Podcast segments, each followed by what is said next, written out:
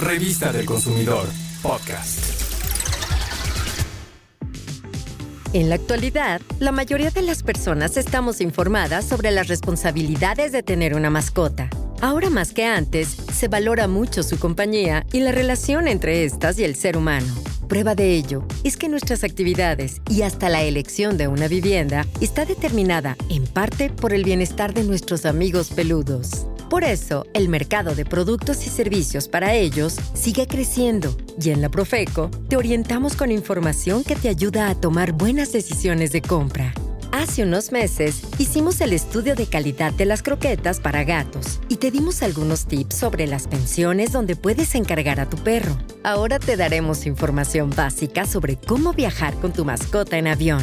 Lo primero que debes saber es que la Ley de Aviación Civil contempla la transportación de animales domésticos. Señala que las aerolíneas deben dar un trato humanitario y aplicar medidas que permitan disminuir la tensión, el sufrimiento, el dolor y la producción de traumatismos durante la movilización de los animales. También, en el reglamento de esta ley, se establece algo muy importante, la diferencia entre animales de servicio y de apoyo emocional. Estos pueden viajar sin costo, siempre y cuando cumplan con lo establecido en el reglamento y respeten los requisitos señalados por la aerolínea. ¿Cuáles son los animales de servicio? Se considera animal de servicio aquel que tiene el adiestramiento y acreditación para realizar actividades de apoyo a personas con discapacidad, que obedece instrucciones o está condicionado para lograr fines específicos, como son los perros lazarillo, cuya función es apoyar a quien tiene discapacidad visual. Por su parte, los animales de apoyo emocional son aquellos que como parte de un plan de tratamiento médico proporcionan compañía, alivian la soledad y a veces ayudan con la depresión, la ansiedad y ciertas fobias, sin tener un entrenamiento especial para realizar esas tareas. Tanto los animales de servicio y los de apoyo emocional pueden viajar en la cabina para ello deberás revisar las medidas de seguridad aplicables y si hay disponibilidad de espacio. Considera que para viajar con tu mascota, debes adquirir tus boletos de avión con anticipación. Así tendrás tiempo de comparar opciones, revisar los requisitos y poder preparar a tu mascota para cumplirlos. Por ejemplo, si tu mascota es de apoyo emocional, deberás mostrar tu receta médica en hoja membretada, emitida por una institución o por un médico especializado en salud mental, ya sea psicólogo o psiquiatra, que acredite que debes viajar con tu compañero de cuatro patas. Además, deberá portar correa, arnés y placa de identificación. La mayoría de las aerolíneas transportan a todo tipo de gatos y perros, dependiendo de los espacios disponibles, ya sea en cabina o en el compartimiento de carga. Sin embargo, hay una excepción. Por lo general, no llevan a las especies braquicéfalas, es decir, las que tienen un hocico y cráneo muy acortados, como los bulldog, y otros que son así, chatos.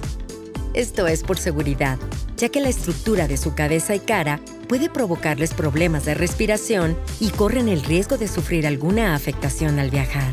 El precio del viaje en avión de una mascota depende de varios factores, como su peso, la fecha de vuelo, si irá en la cabina o documentado y el destino. Dos requisitos básicos que debes cubrir son el certificado de vacunación y la carta responsiva. La aerolínea debe indicarte cuáles son los detalles de estos documentos. Algunas especificaciones son, por ejemplo, que el certificado de vacunación debe ser expedido por un médico veterinario, en papel membretado y con el número de cédula profesional. Debe indicar, entre otros datos, la fecha de la vacuna antirrábica y de desparasitación. La carta responsiva es por los posibles daños o la muerte del animal doméstico por causas no atribuibles a la aerolínea. Otro requisito es que lo lleves en jaula o contenedor y acondicionado con material absorbente, alimento y agua necesarios para el trayecto. Si es un destino internacional, revisa con anticipación los requisitos que solicitan en ese país. En general, las dimensiones de la jaula deben ser acordes al tamaño de la mascota. Tiene que ser confortable, es decir, que el perro o gato se pueda parar, dar vuelta y acostarse o sentarse de varias formas. Prepara a tu mascota para el viaje. Revisa su estado de salud con un veterinario. Ponlo al día con sus vacunas y haz que se acostumbre a estar en su transportadora. Así estará más familiarizado con ella el día de su viaje. Conoce más recomendaciones para viajar con tu mascota en el número 553 de la revista del consumidor. Y si requieres orientación o presentar una queja, llama al teléfono del consumidor. Revista del Consumidor, podcast.